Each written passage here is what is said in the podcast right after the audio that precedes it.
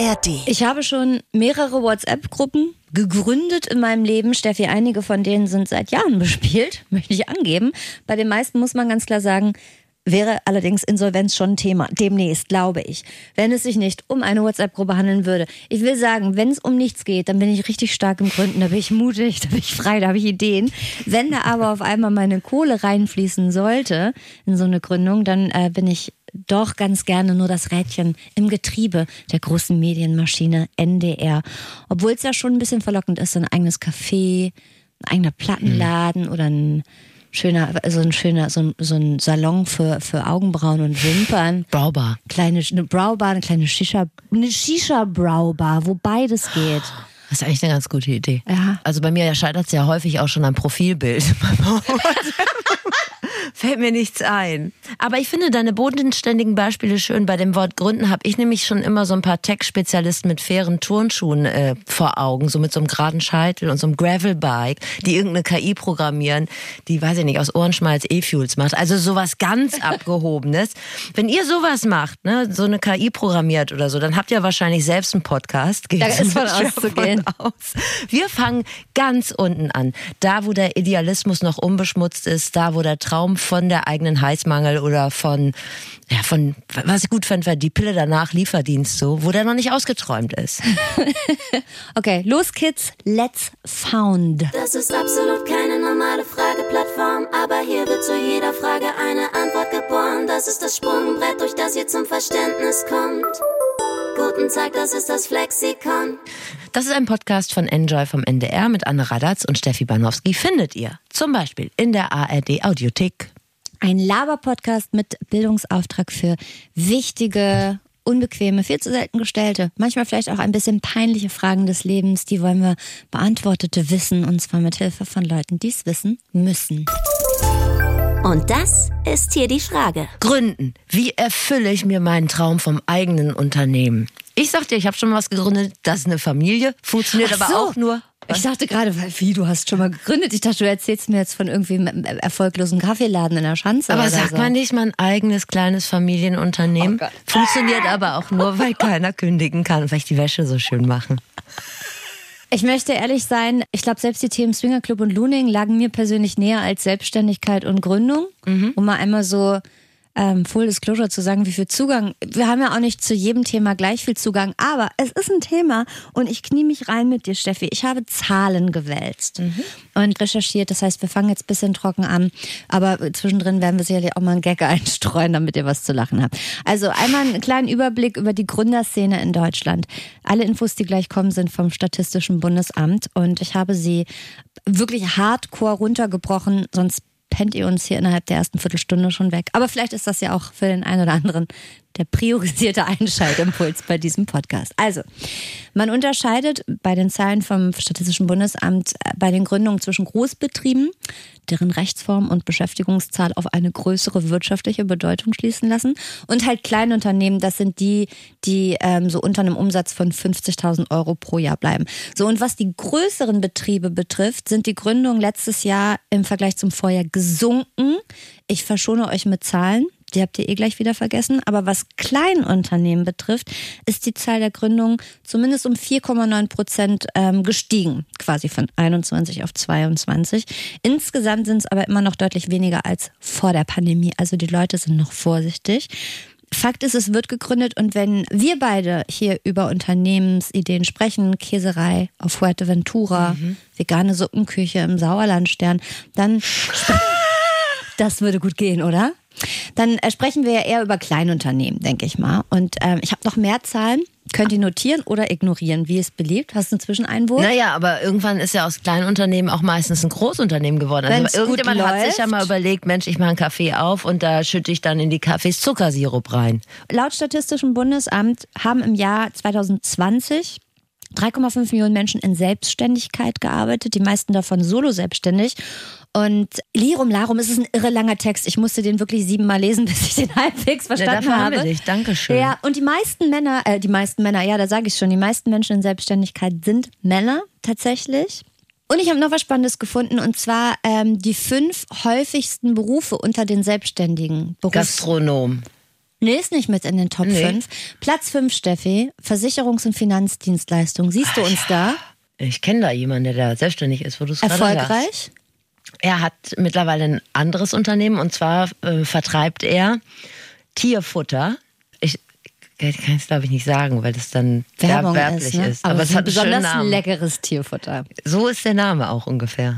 Le also mit lecker fängt's an. Ist egal, ja.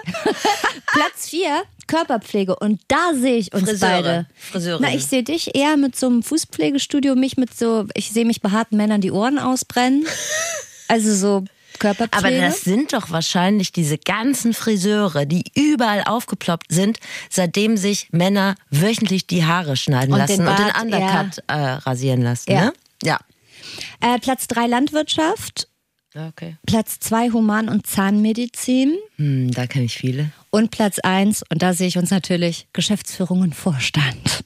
Ist, hä? Ja, und das, das ist ein ist da- Berufszweig? das ist Chef ein- sein ist ein Berufszweig? Chef sein ist absolut, kann man eine Ausbildung auch zu machen. Okay. Ich habe noch mehr Zahlen, aber keinen Bock mehr. Ich glaube, damit ist auch erstmal eine gute Grundlage geschaffen. So sieht es aus ähm, in der deutschen Gründerwelt und selbstständigen Welt. Ja, wollen wir doch doch mal reingucken. Ja. Ich habe mit Christian Ernst gesprochen, der ist Gründerinnenberater bei der Hamburger Sparkasse. Fast jede Bank hat so eine Gründungsberatung, ne? also die Volksbanken, die Raiffeisenbanken natürlich auch, die Commerzbank, die BW Bank. Ich gehe mal schwer davon aus, fast überall, wo ihr ein Girokonto eröffnen könnt, könnt ihr euch auch in Sachen Gründung beraten lassen. Christian Ernst, netter Mensch, der war hier bei uns auf dem NDR-Gelände und der hat mir das echt alles richtig gut runtergebrochen. Ich hab's verstanden und hatte danach jetzt nicht den Impuls, ein kleines Unternehmen zu eröffnen, aber ihr vielleicht, weil das, der nimmt einen schön bei der Hand.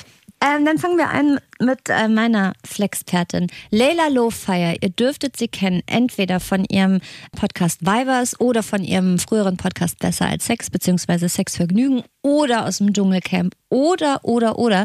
Vielleicht tragt ihr aber sogar einen ihrer Badeanzüge oder Bikinis. Leila hat nämlich ein Label für Bademode ähm, gegründet und da geht es hauptsächlich darum, dass es Surprise auch Frauen gibt, die nicht in äh, Kleidergröße 34, 36 passen, sondern äh, es auch Frauen gibt mit nicht so schmaler Taille, mit mehr Oberweite, mit breiterem Kreuz und so weiter. Und äh, Solche Leute, die normalerweise bei Ulla Popkin vorstellig werden Exakt, müssen. genau, müssen, weil es äh, von, der- von der Stange nichts gibt, wo einem nicht irgendwie direkt der halbe Arsch oder das komplette Dekolleté rausspringt beim kleinen Dive in den Ratzeburger See.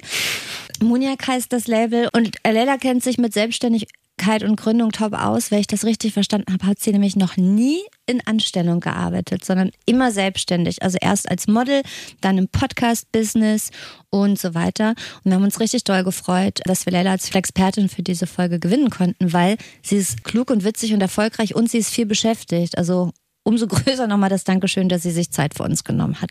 Für einen sanften Einstieg haben wir sie erstmal gefragt, was denn der Zauber der Selbstständigkeit ist. Bei mir war es wirklich so, dass es keine Alternative war. Also eine Festanstellung hat mich immer frustriert und traurig gemacht und ähm, ich habe super, ich war super lustlos nach den ersten zwei, drei Wochen oder so und äh, dachte mir jeden Tag so, warum kann ich meinen meinen Tagesablauf nicht selbst bestimmen? Und ähm, das war bei mir auch so, eine, so ein Verständnisproblem irgendwie. Das hatte ich in der Schulzeit auch schon und äh, bin auch Schulabbrecherin, bin von vier Schulen geflogen und es war immer dieses, okay, aber wieso bestimmt jemand anders, was ich den ganzen Tag machen soll?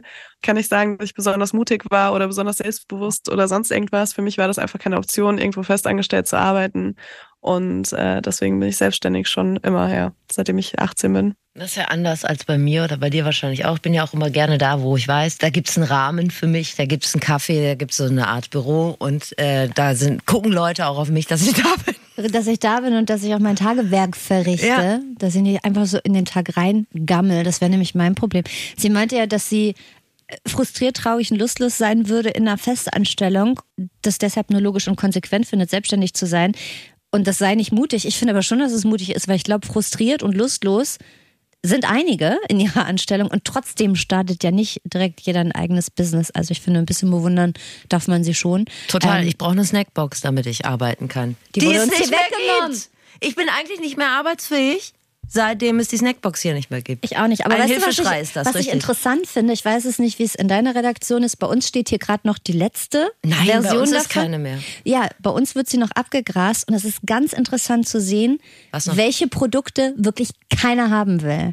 Kaugummi ist noch da. Ich habe gestern die Krümel abgeleckt von der, von der, von, der, Oh Gott, ich bin fast mit dem. von dieser Küchenablage. Ich hab, weil ich hatte so spät Dienst noch und ich hatte so einen Hunger. Ja. Ah, ja, hätte ich das gewusst. Also ich finde, man kann Leila schon bewundern für ihren Mut und ihr Label. Und wir haben sie mal gefragt, was da der Antrieb war, also wie die Idee kam. Also ich würde sagen, ich bin Mensch. Ähm, ich wach morgens auf und ich habe drei Ideen, was ich mit meinem Leben machen will. Ich habe als äh, Teenagerin hatte ich große Probleme, so wenn alle an See gefahren sind, war ich immer so mit T-Shirt im Wasser und so, weil ich einfach nichts gefunden habe, was mir gepasst hat. Und äh, oft war das dann so, dass mir die Brüste irgendwie halb aus dem Bikini rausgefallen sind oder ja, es einfach, ich musste teilweise in der Großmutterabteilung mir Sachen kaufen, die mir einfach nicht gefallen haben. Und das hat mich immer sehr belastet so früher. Und ich, ähm, deswegen war das für mich keine Option. Ich hatte dann oft einfach ein BH an oder ein T-Shirt einfach drüber. Und ähm, ich habe mir immer vorgenommen, dass wenn ich das mal schaffe, dass ich sowas halt ändern will und dass ich halt was wirklich für jeden Körper machen will, weil es ist halt so ein Kackgefühl und das hat ähm, mir immer ein Gefühl gegeben, dass irgendwas nicht richtig ist mit meinem Körper. Und äh, das heißt, die Idee war schon immer da. Ich hatte aber nie die Kapazitäten und das Know-how, um das umzusetzen, bis äh, ich dann Mutter wurde und dieses Thema noch dringender war, weil ich äh, mein Kind gestellt habe und wirklich einfach so die größten Brüste hatte, die ich jemals hatte. Und ich wollte in Urlaub fliegen und ich war so, ich habe Geld, ich habe die Möglichkeit, mir von jedem Laden online was nach Hause bestellen zu, äh, zu können. Und trotzdem, ich habe für damals, ähm, habe ich glaube ich für 2000 Euro Bademode bestellt. Und ich hab, hatte einen Bikini danach, der mir einigermaßen gepasst hat. Und auch da konnte ich irgendwie nicht richtig schwimmen mit, aber es hat halt alles bedeckt. Ne? Und ja, dann habe ich gegründet. Ich kann das so gut verstehen. Ich werde ja hier immer so als magere Kindfrau geframed von dir. Aber das war bei mir auch mal Figur. anders. Und ich musste ähm, daran denken, ich war vorgestern im Schwimmbad Elbgaustraße, kennst du? Da ist ein Schwimmbad. Da ist ein Schwimmbad. Ehrliches 70er-Jahre-Bad, auch mit ganz ehrlichem Klientel, da wo die Väter ihre Kinder noch in Schrift und Bild auf dem Körper verewigt haben. Die heißen dann Tamino. Ne, So. Ich gerate in Schwärmen. Auf jeden Fall sehr funktionsorientiertes 70er Jahre Bad. Und da waren auch zwei Mädels, die im T-Shirt ins Wasser wollten. Das mag auch religiöse Gründe gegeben haben, äh, keine Ahnung. Aber die wurden da auch erstmal zurechtgewiesen, dass das so nicht geht. Und da habe ich gedacht, ja, das ist richtig scheiße, weil die fühlen sich wahrscheinlich total unwohl. Die haben genau so ein Problem wie Leila oder wie ich auch früher hatte. Weil ich fühle das sehr. Ich dachte ja letztes Jahr, ich hätte einen richtig guten Badeanzug gefunden. Und dann war ich im Sommerurlaub und ich habe mich, ich, ich habe mich gefühlt, ne? Ich habe meinen Körper, ich habe mich am Strand, ich war am Strand, ich habe mich gefühlt. Ich wäre ein sehr blasses Mädchen und ich hatte so ein bisschen, ich sag mal, für meine Verhältnisse hatte ich Farbe gekriegt und habe ich mich gefühlt am Strand. Und dann stand ich da, Sonnenbrille habe ich aufgehabt, Kaffee in der Hand. Und dann hat mein Freund mich wohl fotografiert. Ah. Das wusste ich in dem Moment nicht und abends äh, zeigte er mir die Bilder von dem Tag und ich sah das Bild und ich schwöre dir, ich wollte mich erschießen. Gerade in Bademoden ist man ja so der Laune der Natur, ist man ja schutzlos ausgeliefert. Man kann ja gar nichts mehr drüber werfen. Und insofern ist das einen schönen Pareo. Dich sehe ich mit einem Pareo am Strand von Mallorca so seitlich geknotet. Kennst du das, wenn die dann, wir schweifen komplett ab, aber trotzdem ist gerade so ein schönes Thema. Ein Hut, genau. Und dann aber dann kommen immer so Frauen äh, am Strand, die einem so ein Pareo verkaufen Ja. wollen, die dann zeigen, was du da alles draus knoten kannst. Ein Rock, ein Kleid, ein Dreimannzelt. Du kannst wirklich einen Fallschirm. Du kannst alles aus diesem 10 Euro Pareo tun.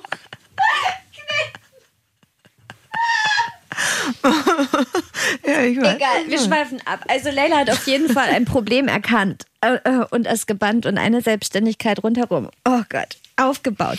So jetzt, Ideen sind ja meist gar nicht das Problem. Ne? Bei Leila die Idee für Bademode, für irgendwie alle Größen. Wir beide haben schon gesprochen über Käserei auf Fuerteventura oder ein Maskottchen-Kostümverleih in Elmshorn, was wir nicht irgendwie alles schon machen wollten. Aber was machen wir? Gar nichts. Wir verbringen trotzdem weiterhin unsere Tage, Nächte, Wochenenden hier in Anstellung beim Norddeutschen Rundfunk, worüber ich mich nicht beschweren möchte. Aber da sind ja zwei Dinge im Weg, also bei mir zumindest. Erstens Bequemlichkeit, zweitens Angst. Oder also Angst, aber zumindest mal Doch. Respekt vor, vor, genau, vor allem, was so an der Selbstständigkeit dranhängt. die ganze Sache mit Leilas Bademode-Label, die, die, die hat jetzt zum Beispiel auch nicht gerade über Nacht und von alleine funktioniert. Es war zum Beispiel wohl ein Riesenakt, Bademode überhaupt in anderen Größen, also als mit anderen meine ich alles, was irgendwie jenseits der 34 bis 40 liegt, überhaupt produzieren zu lassen. Also Oberteile mal über einen C-Cup oder Badeanzüge über 44 Größe. Stichwort Größeninklusion, waren manche Unternehmen ganz doll überrascht dass nicht jeder seinen Body in Size Zero schmiegen kann. Und der Weg dahin war auf jeden Fall durchaus umständlich. Und dann habe ich ähm, parallel aber auch schon einen Nähmaschinenkurs gemacht, weil ich dachte mir so, okay, ich mache jetzt einen Nähmaschinenkurs, dann habe ich irgendwie schon mal so eine Ahnung von Schnitten und dann designe ich meine Bikinis in allen Größen, jede Größe einzeln, ist ja klar, gar kein Problem, mache ich jetzt alles total überheblich. Ähm, und äh, war dann an der Volkshochschule, habe einen Nähmaschinenkurs angefangen und dann kam Corona nach drei Stunden oder so und dann wurde dieser Nähmaschinenkurs beendet. Ähm, und dann habe ich versucht, zu Hause während Corona ein Bikini zu nähen. Das war einfach absolut schlimm. Und ich muss sagen, äh, damals die äh, Kursleiterin von diesem Nähmaschinenkurs, die war mir super sympathisch. Ähm, die sah einfach cool aus, ich habe mich gut mit ihr verstanden. Und dann äh, habe ich sie tatsächlich so auf Instagram dann irgendwie gestalkt und gefunden. Und dann ist Folgendes passiert. Ich sehe auf Instagram, dass äh, diese Nähmaschinenkursleiterin auf einmal sehr viel Zeit hat. Und dann habe ich ihr hab ich einfach geschrieben und meinte so, ey, sag mal, bist du arbeitslos? Suchst du gerade einen Job? So, ich hätte da was. Und dann äh, war es echt mega geil. Also die hat gerade ihren Job irgendwie aufgegeben und äh, meinte so, ja, voll gerne. Und dann habe ich ihr meine Story erzählt ähm, mit Sachen, die ich machen will.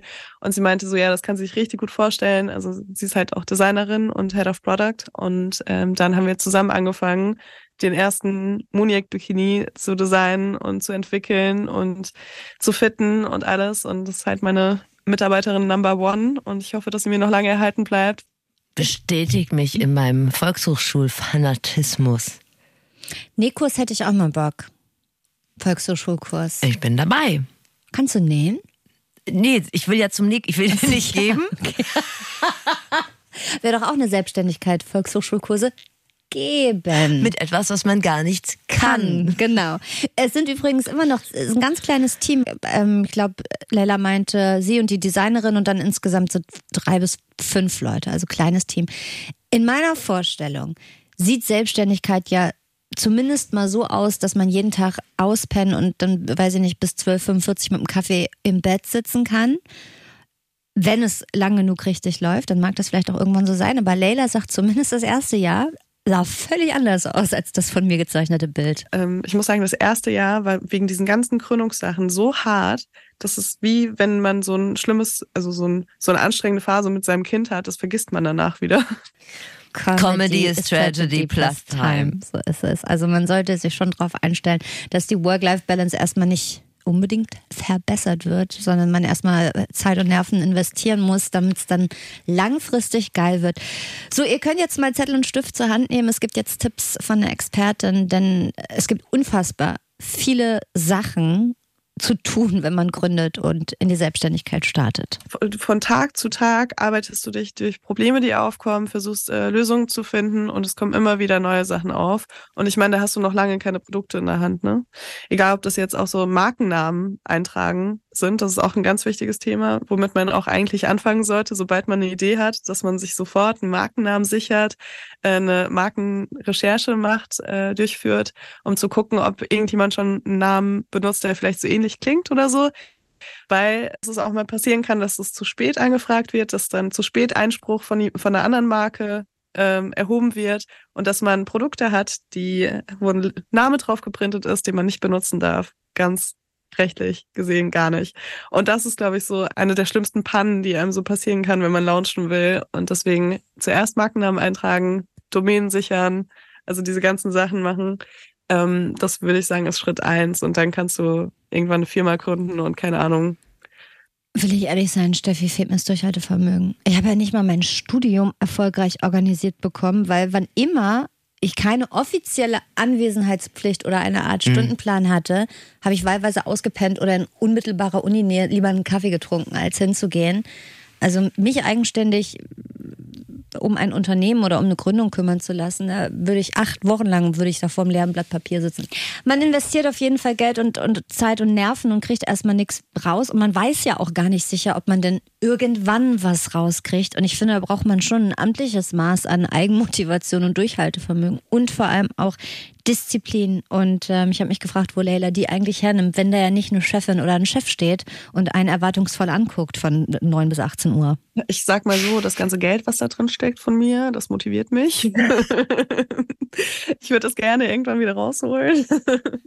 Es ist eben auch so, du hast irgendwann hast du schon so viel gearbeitet, dass wenn du jetzt irgendwie so schlapp machen würdest, dann wären die ganzen letzten Jahre und die, die, also alles Schweiß, Blut, Tränen, was da drin steckt, wäre ja umsonst. Steffi, bist du gut in so Ablage- und Rechnungswesen, Papierkram? Möchtest du noch mal die Geschichte erzählen, als euch eine wichtige Unterlage versehentlich ins Altpapier gerutscht ist? Ist nicht versehentlich ins Altpapier gerutscht. Sondern? Nee, ich werfe immer alles weg, weil ich das nicht rumstehen sehen kann. Aber dann sah ich, äh, ja, dass da noch ein bisschen was Wichtiges dabei war. Da und was passierte dann? Dann bin ich in den Container gestiegen und dann äh, wurde äh, eine Familie alarmiert und schrie, Junge, tu's nicht!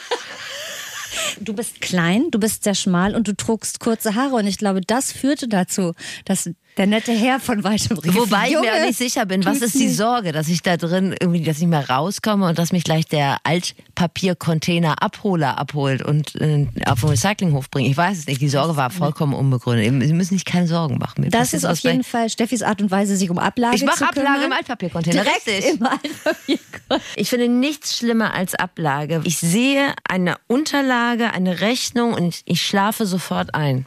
Ich habe kürzlich ein bisschen in Anführungszeichen Anführungszeichen habe ich aufräumen müssen und ich musste meinen Schreibtisch, ähm, der musste weg. Und der Schreibtisch war mal ganz praktisch, um in die vielen verfügbaren Schubladen erstmal random Sachen reinzuschmeißen. Jetzt ist der Schreibtisch weg und wo habe ich jetzt alle unsortierten Unterlagen der letzten, ich sag mal, zwei bis drei Jahre hingepackt. Und das Bett. Genau, und zwar da, kennst du ähm, vom schwedischen Möbelhaus diese großen Dinger, wo man eigentlich so Bettzeug reinpackt, dann kannst Der du oben Reißverschluss, so. genau. Hast du, ein, hast du, hast du vakuumiert? Ja, fast, wirklich. Ich habe diese großen Bettzeugdinger alles reingeschmissen und unter das Bett. Und jetzt demnächst muss ich meine Steuererklärung Grüße machen. Grüße an den Steuerberater. Ja, die Steuerberaterin. Sich, ja, die wird sich richtig freuen. Wie macht der Leila? Also, ich muss zugeben, bei meinem Einzelunternehmen äh, bin ich wahrscheinlich der Mensch, der als letztes die Steuererklärung abgibt. Und äh, mir fällt es wahnsinnig schwer, da so eine Buchhaltung reinzukriegen und so weiter. Also ich habe leider bin ich so jemand, ähm, ich habe so einen Schuhkarton und da steht eine Jahreszahl drauf, also eine Jahreszahl, noch nicht mal eine Monatszahl. Und dann bringe ich die mit gesenktem Kopf zu meinem Steuerberater, der auch meine Buchhaltung dann macht, nach, also rückwirkend sozusagen.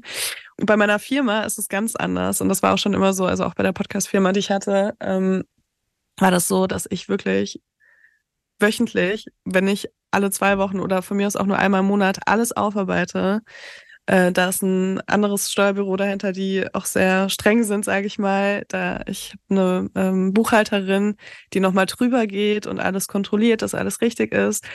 Und ähm, das ist einfach so wichtig, dass man da von Anfang an richtige Leute hat, Gesenkter Kopf. Ne? Ich bin bei Christian Ernst, den kenne ich ja gar nicht. Ich habe ja gar kein Konto bei dem. Ja. Habe ich auch direkt, habe ich mich direkt in den Staub geschmissen. Hast dich geschämt? Ja, habe mich direkt geschämt, wusste gar nicht wofür, aber ich habe mich direkt geschämt. Ich dachte, der sieht das, wie ich Ablage mache im Altpapiercontent. Der sieht das, der fühlt das.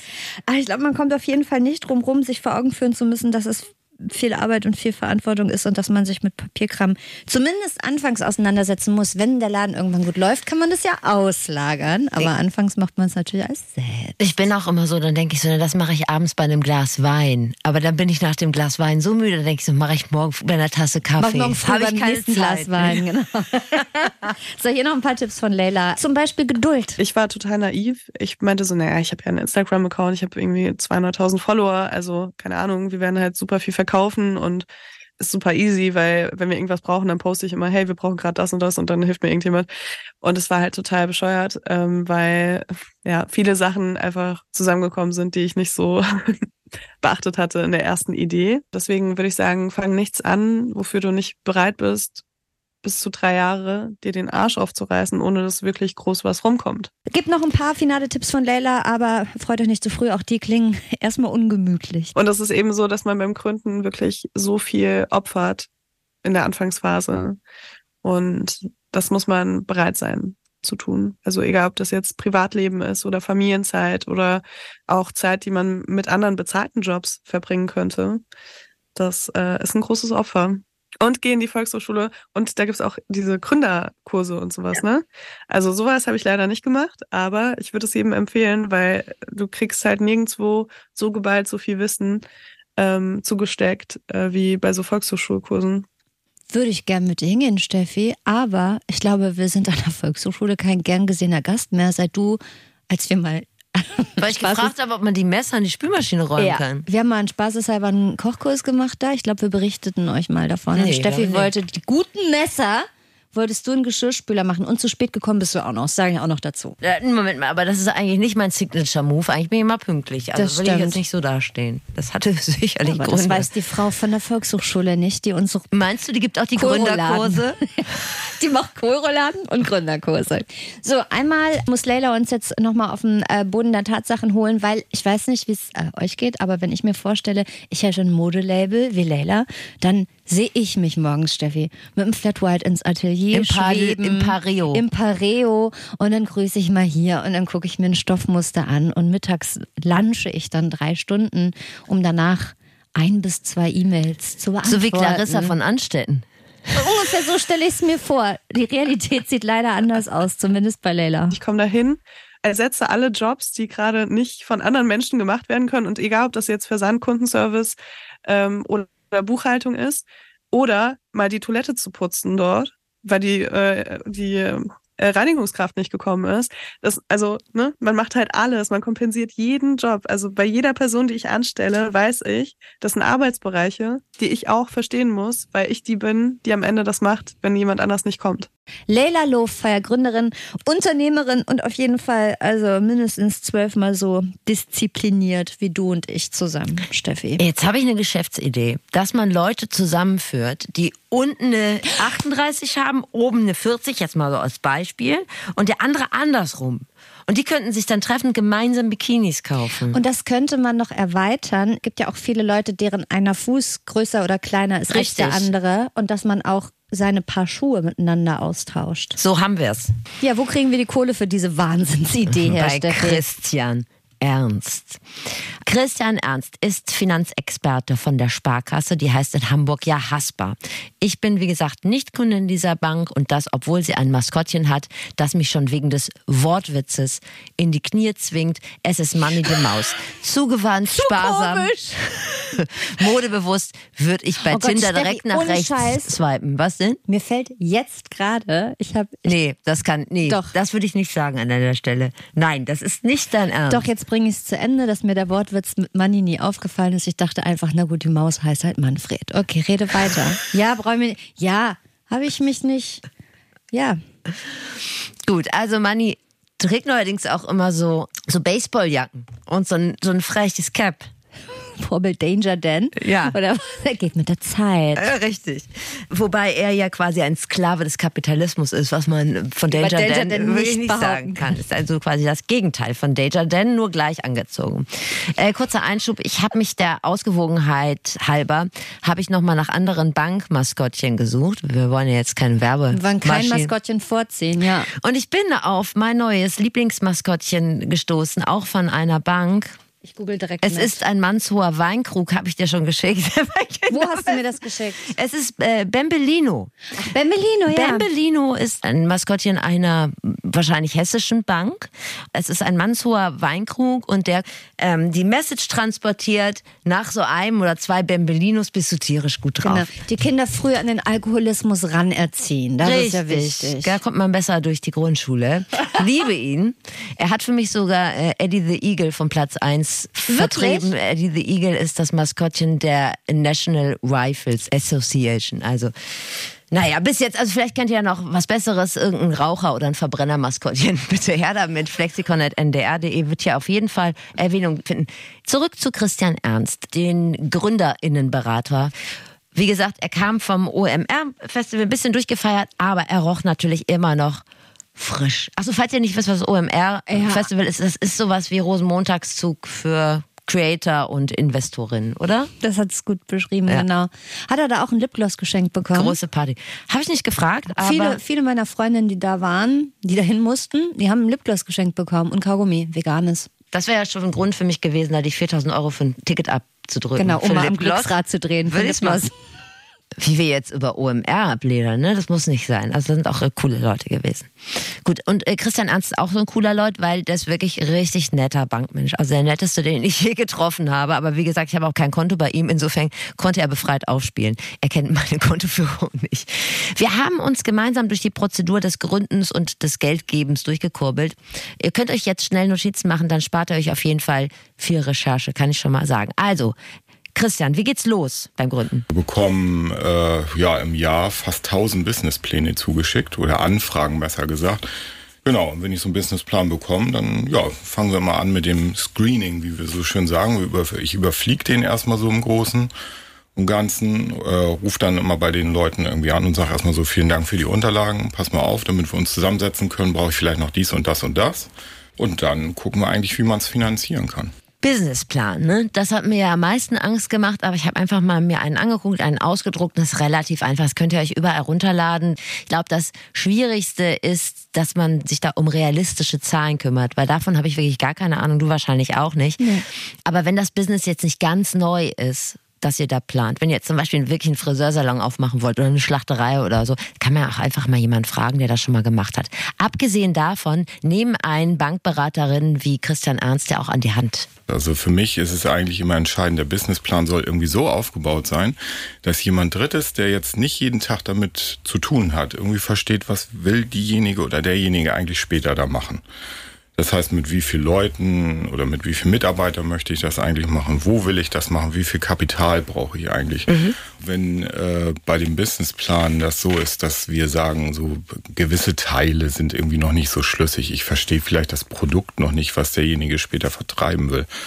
Dann sage ich auch mal, komm erstmal zum Gespräch her und äh, ja, erzähl's mir mal, sag ich mal so, im Gespräch. Also zwischen den Zeilen äh, bekomme ich von den Gründern meistens äh, immer noch mehr Informationen als das, was sie auf Papier schreiben. Ich habe das mal versucht konkret zu machen, die ganze Geschichte, und habe mir ein Business ausgedacht. Und zwar habe ich gedacht, was soll Au heißen? Nee, oh, ich, nö, ich bin gespannt auf dein Business. Naja, ich habe mir jetzt gedacht, so ein Kleintierhotel an der A1, wo man seine Schildkröte oder so abladen kann, wenn man jetzt zwei Wochen nach Mallorca fliegt. Mhm. Wäre ich sofort begeistert. Weil du Hamster hast.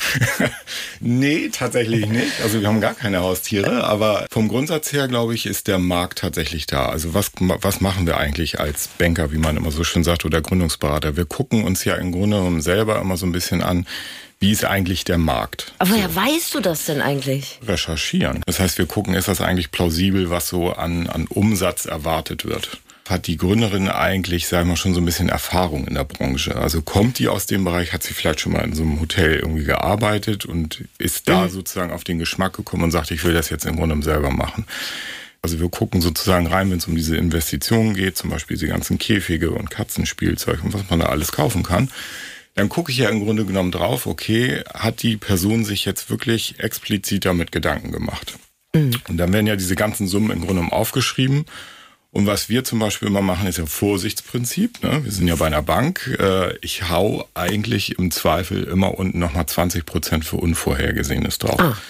Das wie eine sorgende Mutter. Wie eine sorgende Löwenmutter. Eine Sache, die wahrscheinlich die meisten umtreibt, ist, äh, was mache ich dann, wenn mein komplettes Projekt in die Grütze geht? Ne, weil das ist ja auch so der Vibe, der einem häufig entgegenschlägt, wenn man zum Beispiel mit Eltern darüber redet, dass man gerne selbstständig wäre. Ja. Dann schlagen die die Hände über den Kopf zusammen. Um Himmels Willen, du hast viel Arbeit, nie frei und am Ende wird das nichts und dann hast du nur Schulden. Das mit den Schulden ist natürlich tatsächlich nicht von der Hand zu weisen, wenn man sich in so ein Abenteuer stürzt. Was den Kredit betrifft, da musst du tatsächlich ran. Wenn du den nicht bedienen kannst, dann dann bringt es auch nichts, wenn du eine Joker-Card hast, Anneliese.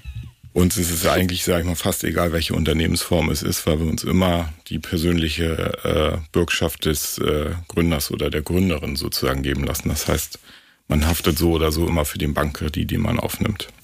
Wenn man ein Kleintierhotel nicht will, dann äh, muss ich das dann abarbeiten, das Geld, was ich dann Äh, verkaufe ich den genau. Bums und die Richtig. Also idealerweise, sag ich mal, wenn es nicht klappen sollte und du findest irgendwie Nachfolgerin oder Nachfolger, dann sollte man natürlich irgendwie tunlichst sehen, dass man irgendwie das Geld, was man ausgegeben hat, auch wieder reinbekommt.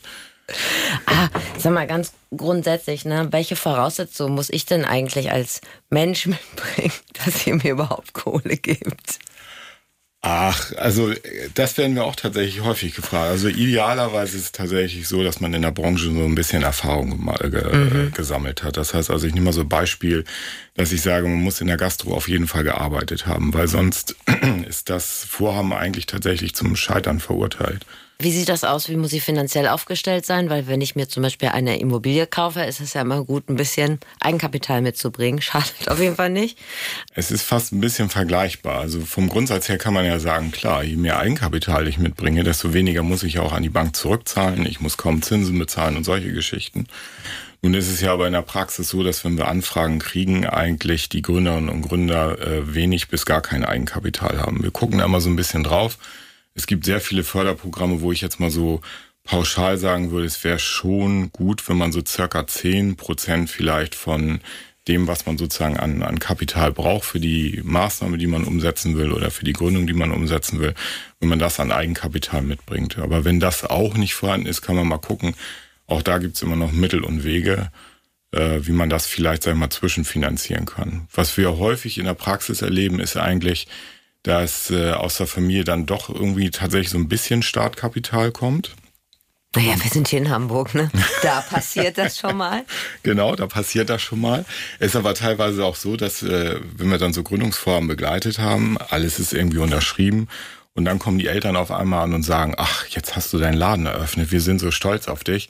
Komm, dann geben wir dir jetzt auch noch mal Geld zur Warme Gründung Hand dazu. gibt's, Ja, ne? genau, wo ich dann auch sage, naja, das wäre jetzt gar nicht so schlecht gewesen, wenn es vielleicht davor eingebracht worden wäre, weil man dann nicht mehr so viel Ja. ändern kann. Ne? Aber Ja. dann hat man zumindest noch mal eine Reserve, falls die Anlaufphase, sag ich mal, tatsächlich so ein bisschen länger braucht. Er ist ein Mann aus dem Leben, kann man nicht anders sagen. Ich kann mir nicht vorstellen, dass bei mir irgendjemand in der Familie sagt, ja, wir haben da irgendwie noch zwei Millionen Schweizer Franken irgendwo im Berner Oberland deponiert. Nimm die für die vegane Suppenküche im Sauerlandstern. Nimm die, nimm hin.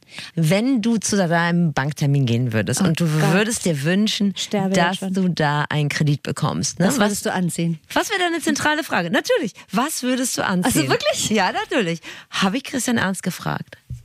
Genau, das, das werde ich tatsächlich immer so bei unseren Gründertagen auch immer so ein bisschen Ja, gefragt. warum denn auch nicht? Ich sage, Ja. blau strahlt Vertrauen aus. Andere Dinge vielleicht eher nicht so. Ja, Wir sind ja alle Menschen. das stimmt. Also äh, ich sag mal so, wir lassen uns ja tatsächlich immer die Unterlagen vorab schicken. Das ist so eine kleine, vielleicht sogar Marotte von uns. Da diskutieren wir auch viel mit den Kunden immer drüber.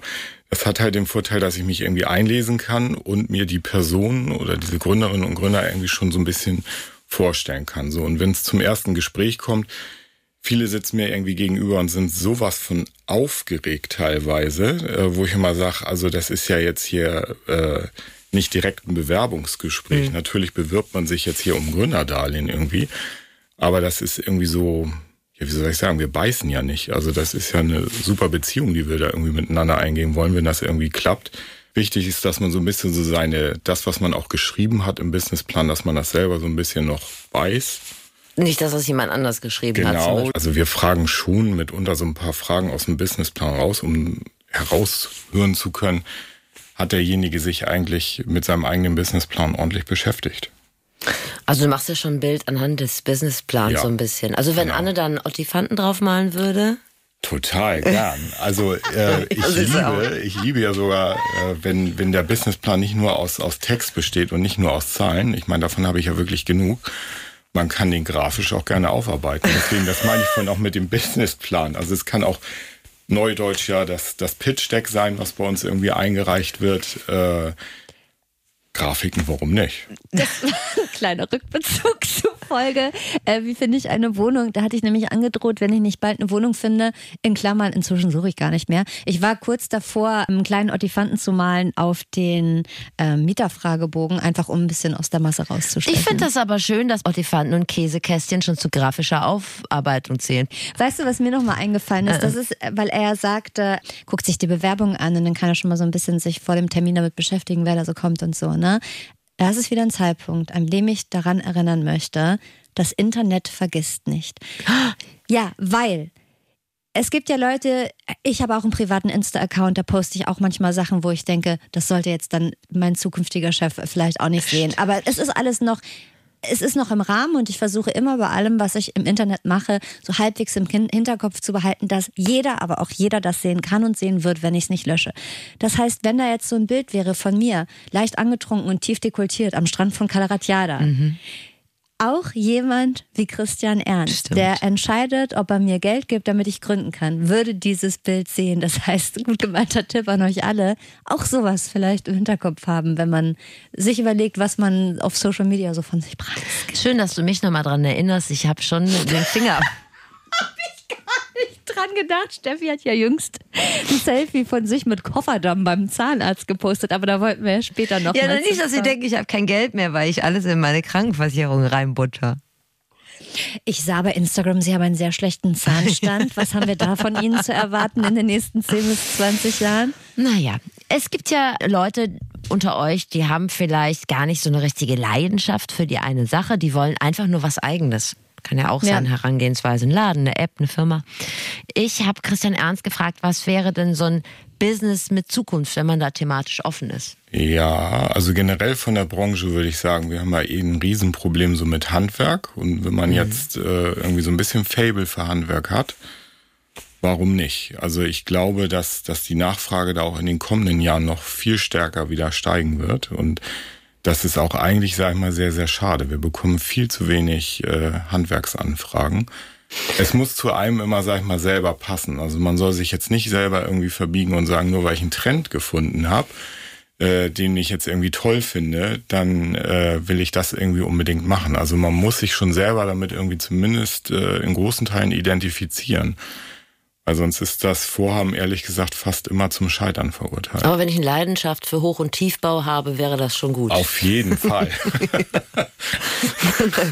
Was ist denn, wenn äh, dieses ganze Unternehmen noch so gut durchdacht und mit eurer Finanzierung, du hast es vorhin schon mal angerissen, aber vielleicht kann man es nochmal einmal auf den Punkt bringen, ähm, wenn das in die Grütze geht? Also kann ja genau. sein. Also es müssen ja nicht nur, weil es irgendwie falsch geplant war oder dumm gedacht, sondern es können ja auch Schicksalsschläge in jeder Hinsicht irgendwie genau. einen überrollen und dann steht man da mit seinem Unternehmen und kann das nicht mehr fortführen. Also meistens zeichnet sich das vorher immer schon ein bisschen ab, dass äh, die Schieflage kommt. Äh, wir sind auch immer so bedacht und sagen, äh, na, wenn du jetzt hier alle Verträge unterschrieben hast, dann bin ich mal irgendwie weg und ruf nie wieder an. Das ist tatsächlich nicht der Fall. Also wir das ist schade, ja. weil das würde ich mir ja wünschen. Es gibt ja nichts Schlimmeres, als wenn die Bank anruft. Ja, aber ich glaube, bei, bei Gründungsvorhaben, das ist zumindest unsere Meinung und das wird uns auch mal zurückgespiegelt, äh, die finden das ziemlich gut, dass wir äh, die, die Gründerinnen und Gründer zumindest die nächsten zwei Jahre noch sehr intensiv begleiten. Das heißt, ich rufe vielleicht mal irgendwie so nach, nach vier Monaten an oder ein halbes Jahr vom Jahr aus und frage mal, ob ich denn vom, vom Steuerbüro mal so Unterlagen kriegen kann. Weil ich gucke ein bisschen drauf, sind die Planzahlen, die damals, sag ich mal, so aufgeschrieben worden sind, ja, läuft das wie am Schnürchen, also läuft man wirklich wie an so einer Schnur gezogen.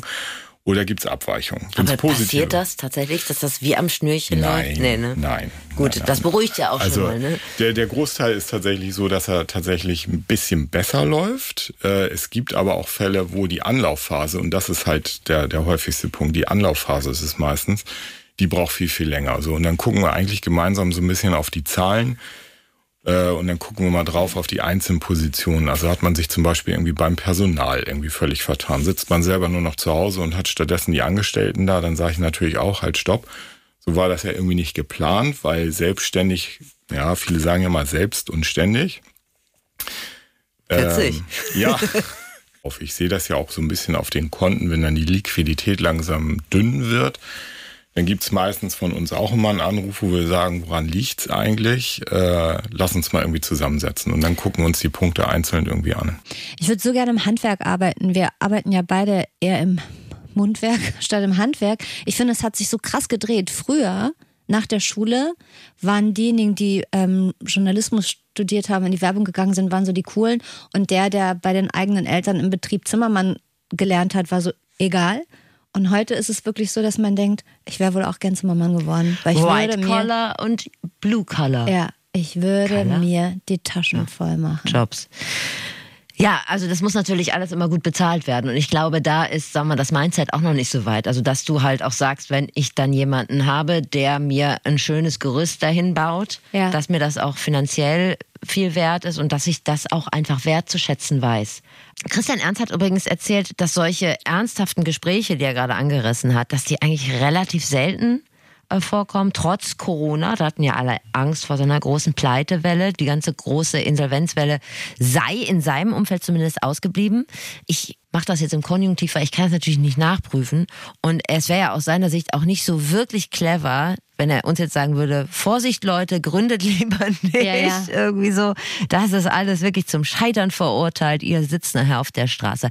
Also, das auch nochmal, um Christians Top-Tipp einzuordnen, der jetzt kommt. Auf jeden Fall machen, weil ich glaube, das ist das größte Problem, was wir momentan haben, dass viele sich nicht trauen. Ähm, ist vielleicht auch ein bisschen dadurch bedingt, wie momentan so die Rahmenbedingungen sind. Aber ich würde grundsätzlich sagen, jeder, der vorhat zu gründen oder mit dem Gedanken spielt, lasst euch beraten. Also man kann zu den Handelskammern gehen, zu den Handwerkskammern, je nachdem, wer das so ist. Man kann sich einen Gründungsberater suchen. Da gibt es vielfältige Möglichkeiten, um mal zu sehen. Es gibt auch jetzt ja Gott sei Dank wieder Messen und, und auch Online-Veranstaltungen, wo man mal gucken kann, ist das Thema, was ich mir eigentlich ausgesucht habe, ist das was, was ich umsetzen kann. Das meinte ich vorhin auch. Wir bekommen wahnsinnig viele Anfragen, von denen nachher eigentlich gar keine Businesspläne einreichen. Das endet halt damit, dass die Leute halt sagen, ja, ich habe mich nochmal explizit mit der, mit der ganzen Materie auseinandergesetzt und irgendwie finde ich meinen Bürojob dann doch irgendwie besser und irgendwie sicherer. Gut, danke Christian Ernst, Mannis bester Freund. Und ich habe noch ein, ein Bonmot. Oh, oh wow, okay. Ja, Wow. weil ich find, fand es richtig schön, weil äh, Christian Ernst hat unseren Podcast gehört und hat tatsächlich versucht, mit der Haspa Joker Card hier aufs Gelände zu kommen. so wie du das im Letz-, in der letzten Folge erzählt hast. Bei mir hat's geklappt. Bei Äh, ihm? Bei ihm hat es nicht geklappt, aber er war auch ein bisschen enttäuscht. Er ist auch nicht vom Fahrrad getasert worden. Ich habe wirklich zu viel versprochen. Ich habe den Mund zu voll genommen. ja, danke Christian Ernst, ein Leben im Rausch. Also Money die Maus, wie Money, wie das Geld, wie das englische Wort, ne? Aber schreibt sich ja trotzdem M-A-N-N-I. Oder schreibt der sich auch wie Money? Also wenn er sich. Nein. Nee. Ich Naja, muss krieg Kopfschmerzen, wenn du da. Es ist einfach schlimm. Früher gab's den gar nicht, da gab's noch einen Knackselclub. Knacks, nee, Knackselclub ist was anderes, glaube ich. Knacksclub? Wie hieß denn der? Nein, der Knackselt, da war ich in der ersten Folge. Und das ist das Fazit. Also zumindest aus der Perspektive der Bank ist Gründen erstmal gut und wenn ihr ein Handwerk beherrscht, dann seid ihr ganz besonders gefragt.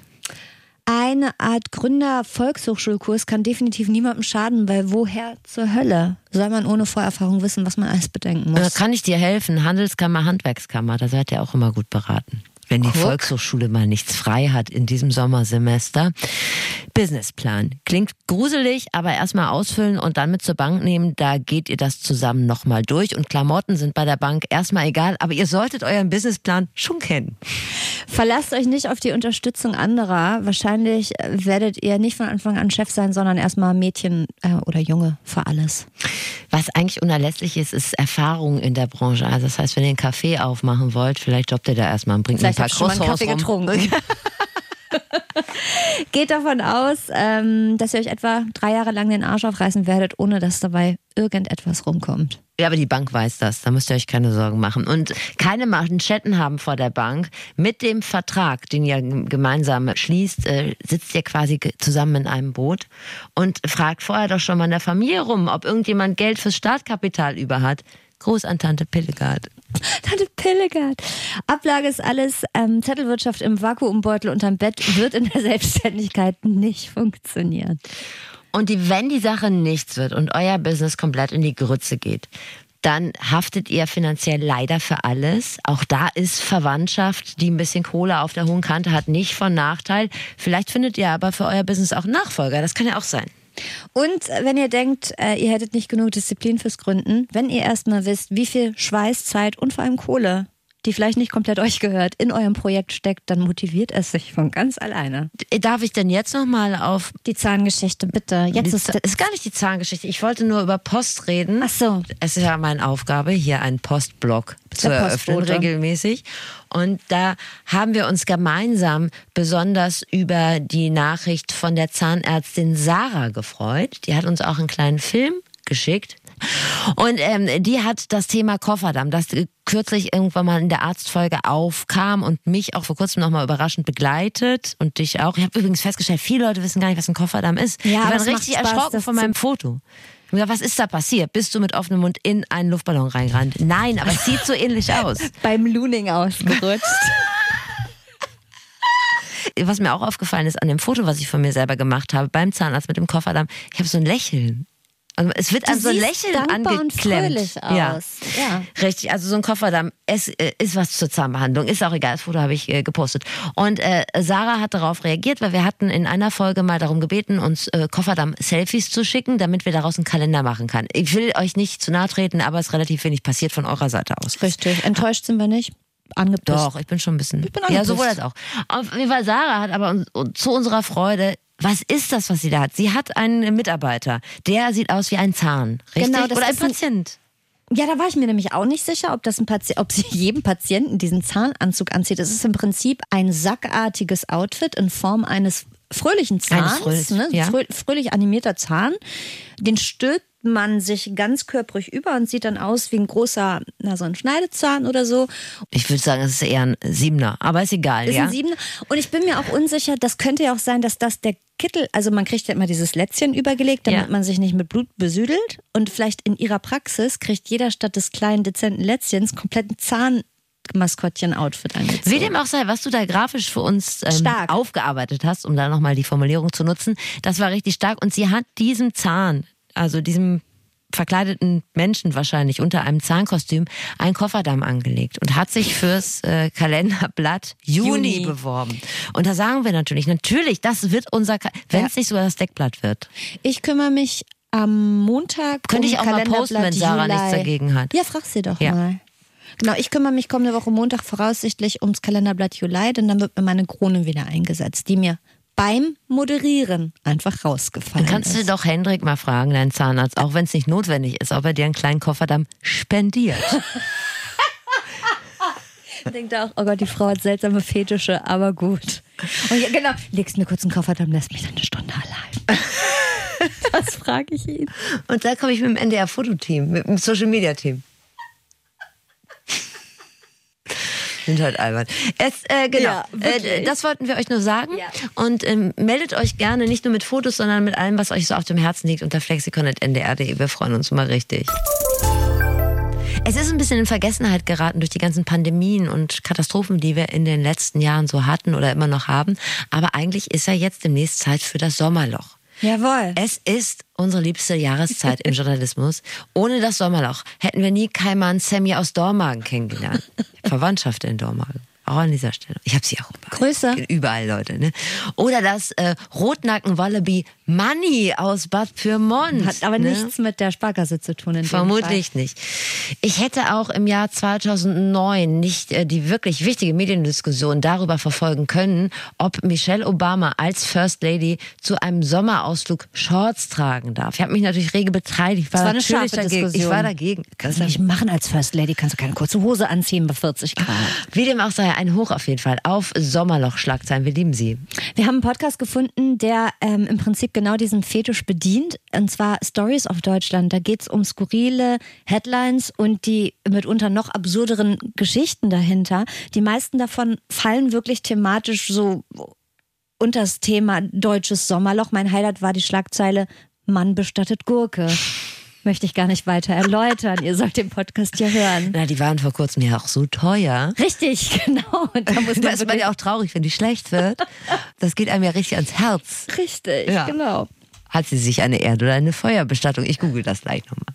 Dieser Podcast wird moderiert von Sina Scherzand und Marius Notter. Die machen passenderweise auch den Insta-Account Allmann Memes 2.0. Wer kennt sie nicht? Ähm, Und diese Schlagzeilen kriegen beide ohne Vorwarnung in ihrem Podcast-Aufzeichnungen geschmissen. Und da müssen sie rumrätseln, worum es in der Meldung hinter den Schlagzeilen geht. Wäre auch ein gutes Spiel für die nächste Staffel. Wer stiehlt mir die Show äh, mit Joko Winterscheid? Ja, ja? absolut. Stories auf Deutschland kriegt ihr natürlich auch in der ARD Audiothek. Ja.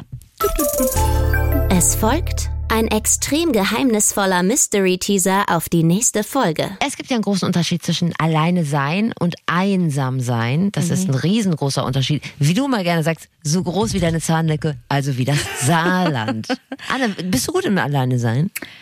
Ich würde mich da im, im gesunden Mittelfeld einsortieren wollen. Ich habe tatsächlich schon mal alleine Urlaub gemacht, einen, einen einwöchigen Roadtrip durch die Niederlande.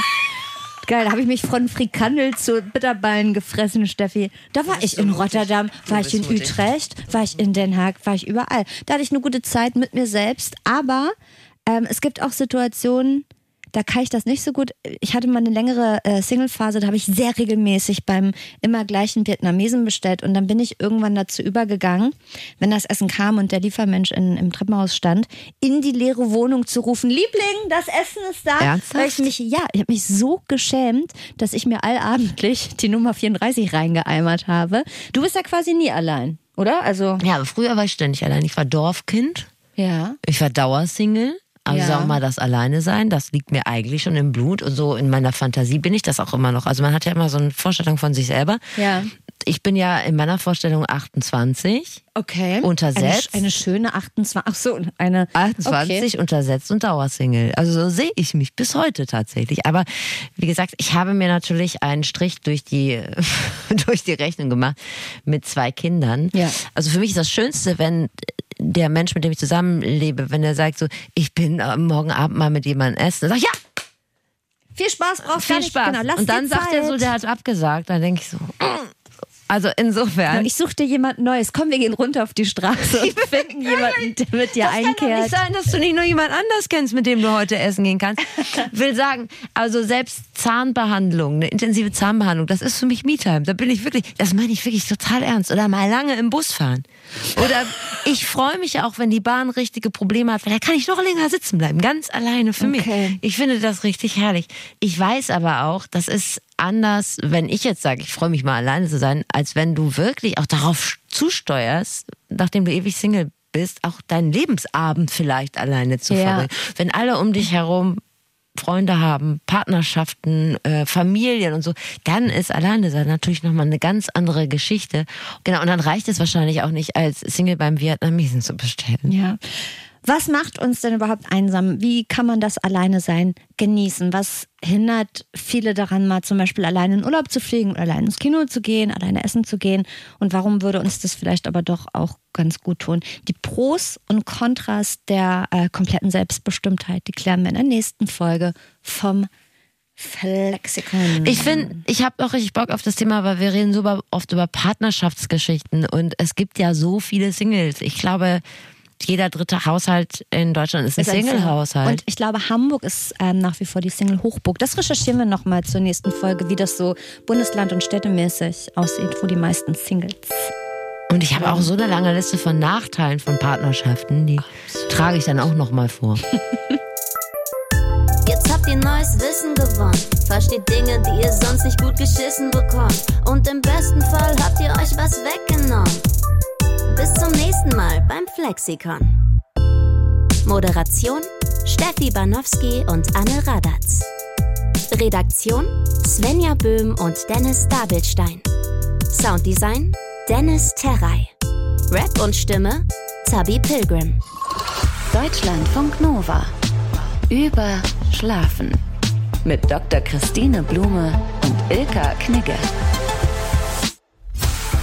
Was weißt du über deinen Schlaf? Boah, dass viel Schlaf gut ist. Sieben bis acht Stunden ist so das Optimum. dass wir immer träumen, uns nur nicht dran erinnern können immer, dann hört es, glaube ich, auf über mein Wissen. Ein Drittel unseres Lebens verbringen wir in diesem Dunkel, über das wir kaum etwas wissen. Im Schlaf. Über Schlafen bringt Licht rein. Mit Schlafforscherin Dr. Christine Blume und Wissenschaftsjournalistin Ilka Knigge. Es wird ja immer mehr Melatonin verkauft. Sag uns doch nochmal ganz basic, es ist ein Hormon. Mm, Man kann sich vorstellen, das ist so wie so ein bisschen so ein Kopfkissen-Schüttelhormon. Über Schlafen ist euer neuer Schlafpodcast. Ganz egal, ob ihr gut oder schlecht schlaft. Was passiert denn im Gehirn, wenn wir so einen Quatsch träumen? Wissenschaftlich fundiert, aber garantiert nicht zum Einschlafen. Deutschlandfunk Nova. Über Schlafen. Jeden Dienstag neu auf deutschlandfunknova.de und überall, wo es Podcasts gibt.